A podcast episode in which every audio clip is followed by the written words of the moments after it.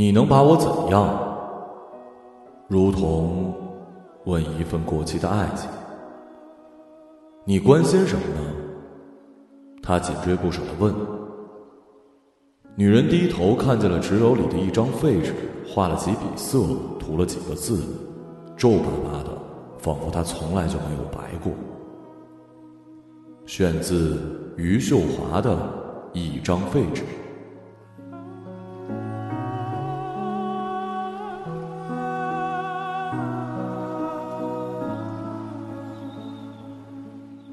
空气在凝固前是某种无色无味、难以感知的存在，凝固之后就变成了一种类似于混凝土质感的半固体，似乎有某种类似催化剂的物质注入。汤丽娟眼看着自己和钱永泽被这种固态的空气兜头浇筑在了里面，无法动弹。她觉得呼吸困难，于是把车窗开了一点。她早知道会吵一架的。他总是知道，但是不吵架，就连交流的欲望也没了。说什么呢？什么都只能把误会再加深一点。其实年轻的时候，误会算得了什么呀？只要机体的彼此渴望就好了。但是如今，他们都不再年轻了。今天出来是为了参加一场婚礼，新娘是两个人曾经共同的好友，第二次结婚了。从收到制作粗俗的电子请柬起，汤丽娟就预感到这将是一场无聊的聚会。结果的确如此，乏善可陈的流程，无话可说的亲朋。汤丽娟他们那一桌有一半的人相互不认识，菜品也就是那种最大陆的婚礼菜，烤乳猪上来，大家矜持的夹起一片，放到嘴里不动声色的咀嚼。那道龙虾更是几乎没人动，因为会吃的很用力，破坏了仪态。汤丽娟只好全程把眼睛扎进手机里，翻了一会儿微博，扑面而来的坏消息：穷人跟富人，在这个夏天同失去了所有，他们呼喊无力。如果说这些只是别人的事儿，关于养老金跟房子的消息却让人读得心里一震。朋友圈还是那样，呈现出完全相反的岁月静好气氛。有人晒吃喝玩乐，有人在转发一些看上去很深邃的文章。汤丽娟放下手机，愣了一会儿。钱永泽正跟朋友在稍远的地方抽烟闲聊，表情轻松，这让他有一点点微微的荒诞感，仿佛看到了现实和某些说不清的事情之间的界限。正如他与钱永泽之间，似乎也存着某种相互让对方看不见自己的结界。不用听讲话的具体内容，汤丽娟也知道钱永泽在说什么。无非就是投资计划、正经新闻、圈子动态。他永远就是那种永远兴致勃勃投入其中的人，流行什么呢就投入什么，总是表现的情怀满分、安全感十足，连抱怨听起来都像是在炫耀。他说的话，他的举手投足，跟他本人一起，似乎组成了一个散发着不真实感的场域。而对汤丽娟来说，他在社交网络上看到的那些，都比眼前的钱永泽要更加真实一点。就在此时此刻，世界上有一部分人正在痛苦中挣扎，还有一部分人正在末日狂欢。欢乐与悲伤从来不相通，汤丽娟也不知道自己的灵魂到底更靠哪一边更近。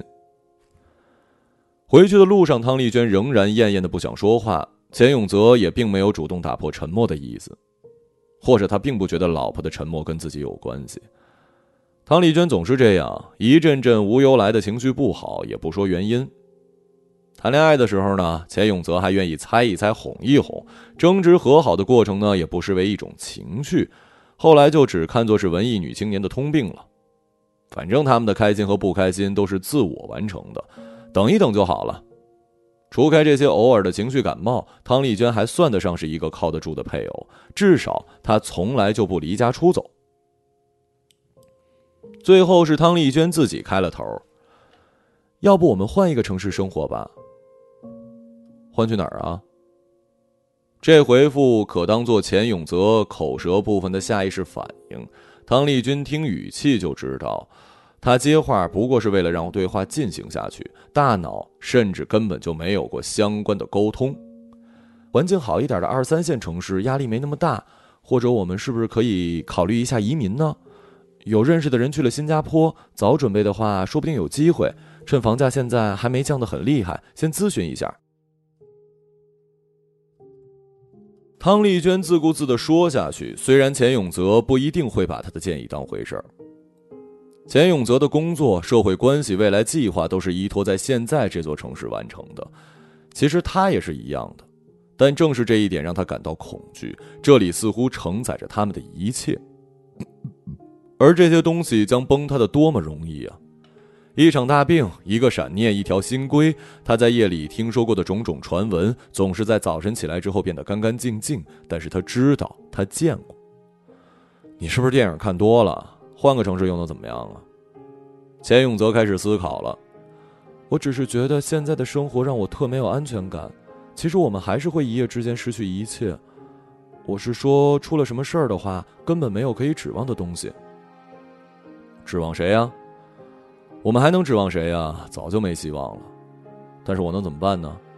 我现在放弃吗？没有钱才叫什么指望都没有呢。空气就是在这个时候开始凝固的，对话又进入了相互解释不清的部分。汤丽娟怎么向钱永泽表达她心中不安的来源？换城市生活的提议不过是她缓解内心焦虑的一种方式。她总得做点什么吧？当初拼了命的留在大城市，固然是不愿意就那样被一潭死水一般的三四线小城市给吞没。慢慢才发现，出来更大的地方也不过是换了一潭更大的死水。生活正越来越接近抵达那无聊苍白的本质。唐丽娟是图书编辑。现在出版业没那么景气，但也还算是过得下去吧。钱永泽呢，在一家饭餐饮企业做营销岗位。说起来，两人分别输出填饱精神和肚皮的东西。日子一年一年过下去，薪水每年有百分之十五的涨幅，奖金看年成，房子前两年买了，孩子还没下定决心要。两人的心态呢都不算特别积极，但汤丽娟最近越来越觉得未来。潜伏着某一种危险，那种三十五岁下岗的新闻，也许很快会变成发生在他们身上的故事。到时候他们是悲壮的坚持呢，还是洗尽铅华？还有洗净的能力和空间吗？是不是也只有被动接受这一条路呢？好似他不懂，朋友经历了一场毫无亮点的婚姻，为什么又要再次把自己投入另一段乏善可陈的关系里？这让他有一种不忍直视的感觉。移民也不是不行，能移我早就移了，谁不想移啊？钱永泽又拾起话头，汤丽娟并没有把这句话当成他妥协的信号。根据他一贯作风，这样说不过是为了显示所有情况如他了解罢了。但工作也是一问题啊！移民了，我们怎么过呀？怎么融入啊？难道只能做体力活呀？这倒是汤丽娟实实在在考虑的问题，说明她是真的把这个计划当做一种可能性了。不试试怎么知道？自己不努力还能靠谁啊？空气中呛人的味道再次浓了起来。汤丽娟不再说话。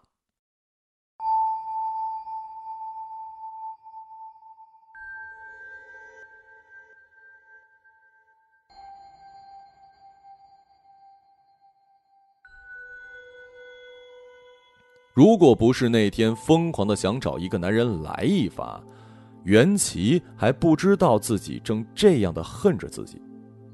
他翻遍通讯录，计划在认识的人中间找个顺眼的把这件事给做成，但是大拇指在发送键上试了又试，始终没能按下去。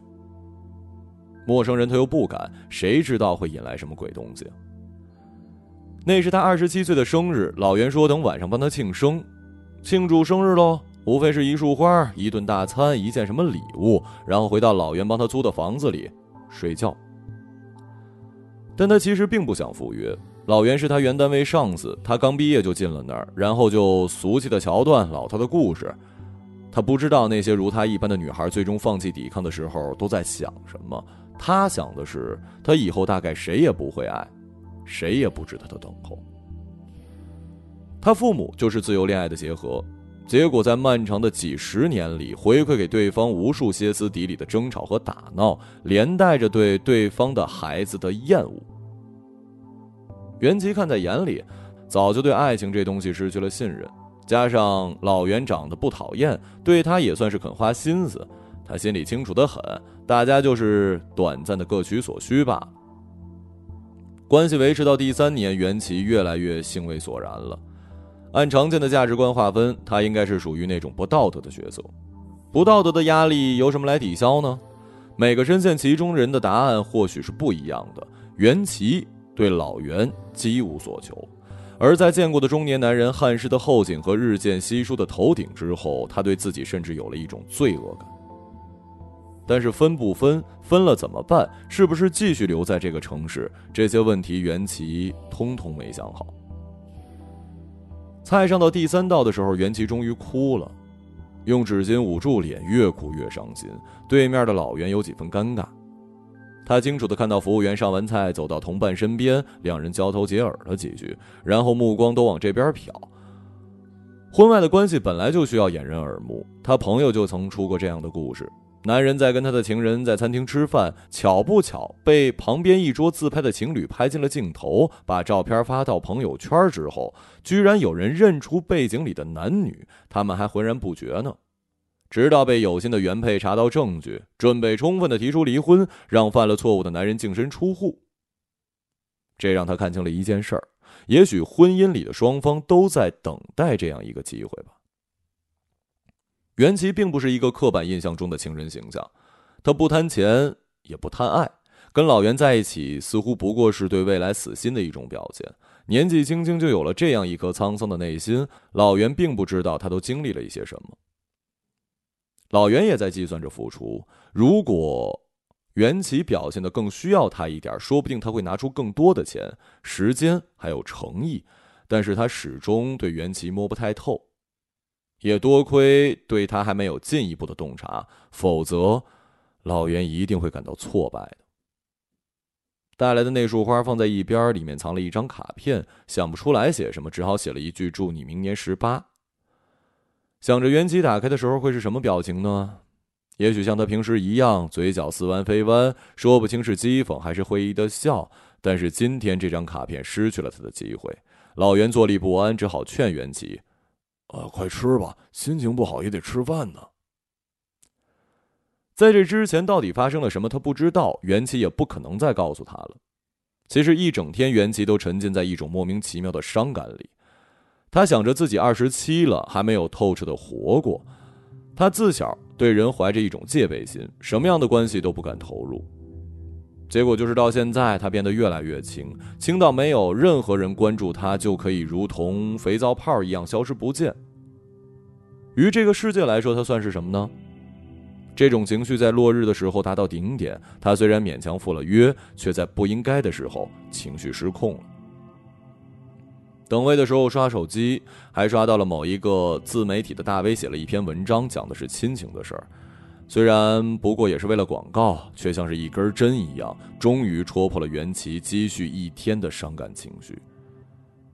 他的生日再一次被家人给忘了，而此刻唯一记得这件事的人，跟他又是什么不清不楚的关系？也许不过借这个由头，在自己无聊的生活里找点乐子罢了。他恨他父母，恨庸俗的中年人，最恨的是他自己。他这样活着还有什么意思？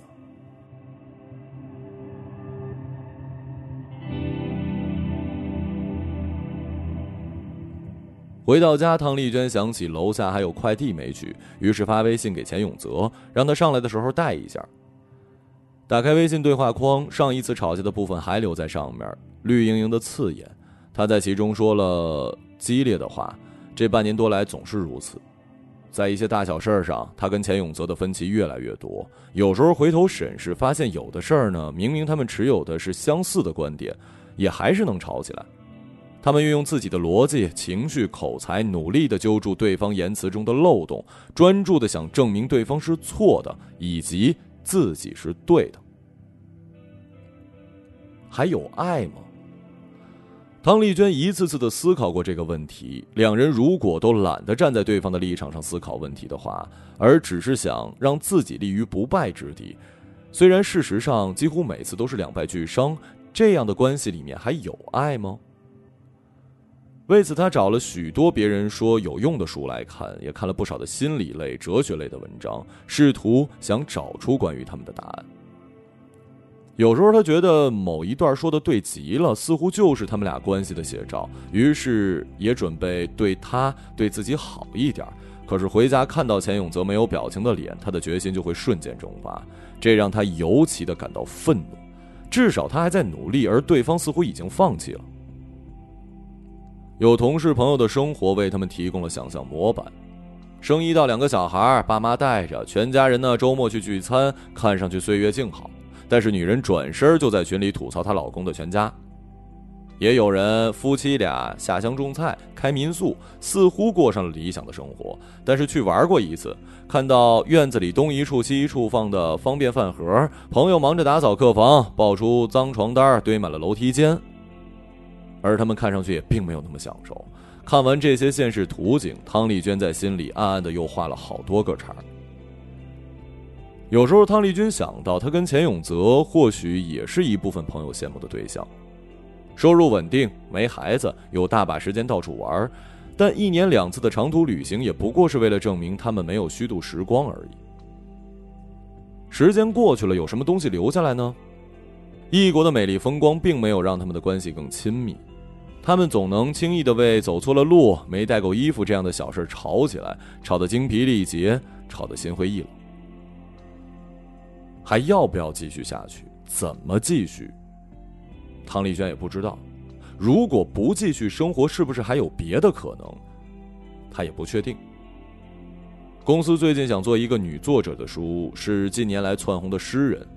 这个诗人的诗句呢，跟他本身的身世一样惊世骇俗，而当人们被这些故事的猎奇色彩所震撼的时候，不乏恶意的去关注其原本的来处，又会被诗句本身的美所打动。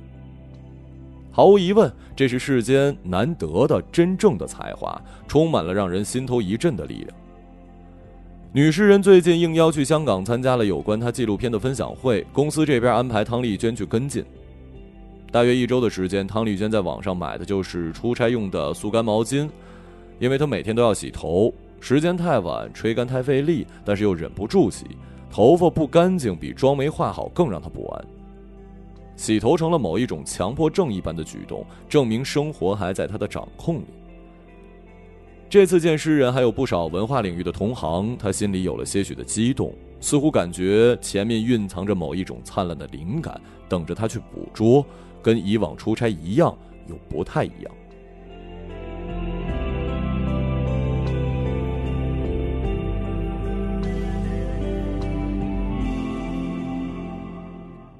我是穿过枪林弹雨去睡，我是把无数的黑夜摁进一个黎明去睡，我是无数个我奔跑成一个我去睡。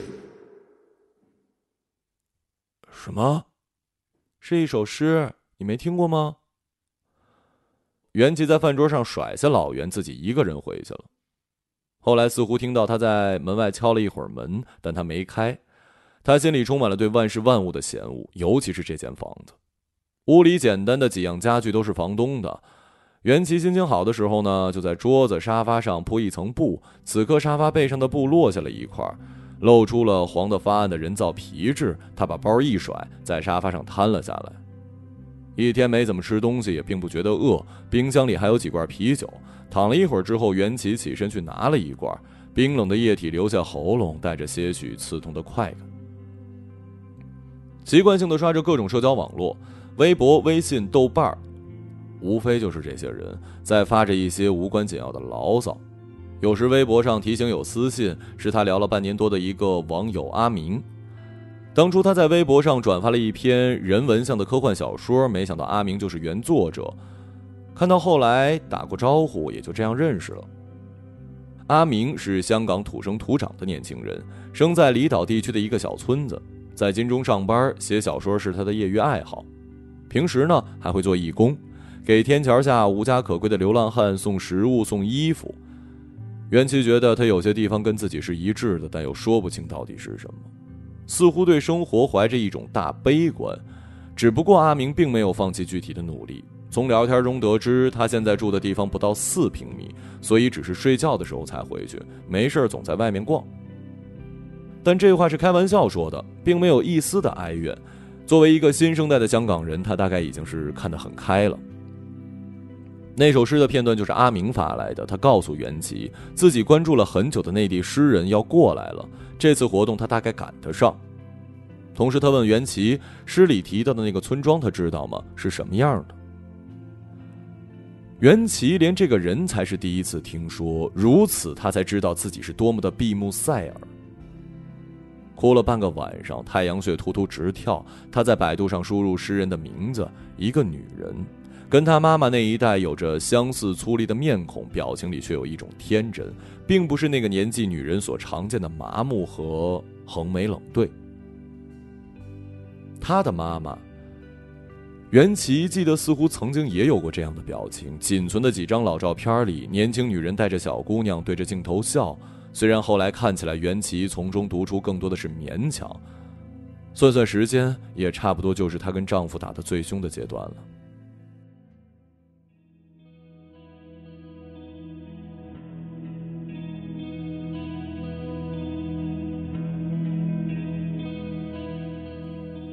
袁琪记得自己小的时候总是被寄存在某一个亲戚家，上中学后，爸妈仍是不得安宁，最终闹得分开了。他爸出去打工，有一天他晚上回家，跟他妈睡在一床，半夜里忽然起了一阵有规律的抖动，他已经醒了，侧着身子，把眼睛闭得紧紧的。从同学的秘密传阅读物里，他大概知道了是怎么一回事儿在那个夜里，妈妈就悄悄地变成了那样的一个人。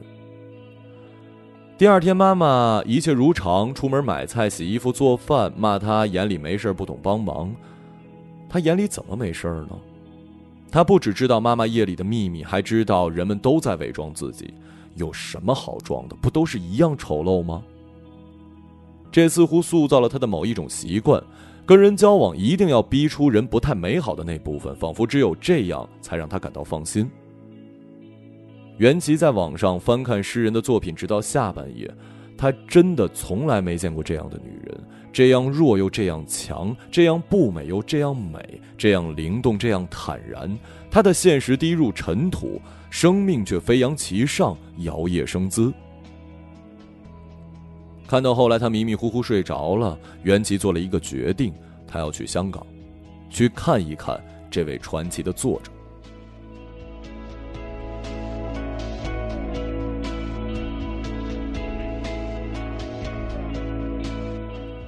那个女人一袭蓝裙，轻松地坐在沙发里，她的声音很有辨识度，那种疾病与激情混合，滥于修饰的冲击力。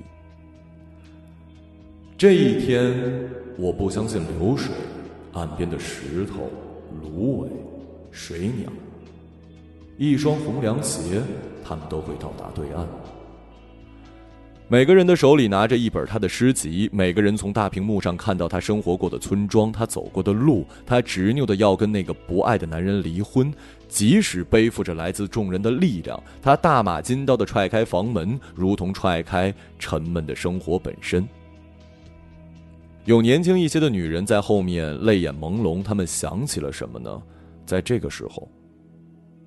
汤丽娟决定做完手头工作就去念书，把当初魏南放弃的创作课再捡起来。关于一直寻求的答案，或许淘尽黄沙之后会慢慢的露出来的。如果生活是一条河，他也愿意接受泥沙俱下。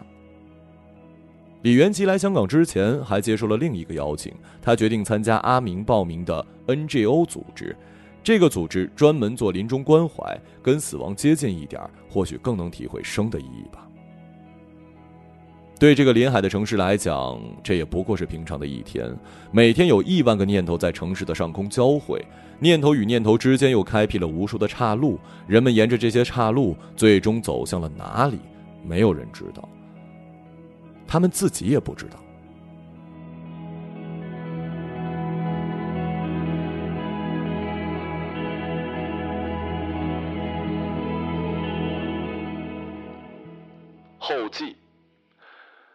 小说虽然跟现实发生了关系，但情节全部出自虚构。提到的那位诗人就是余秀华。我觉得这个女人身上有着旺盛的、动人的生命力，这是我们这些瞻前顾后、充满焦虑的城市人所缺乏的。所以设计了两个女人被她影响的故事，并没有一个确定的结局，因为我就是想呈现那些一念起、一念灭的片刻。其实睡你和被你睡是差不多的，无非是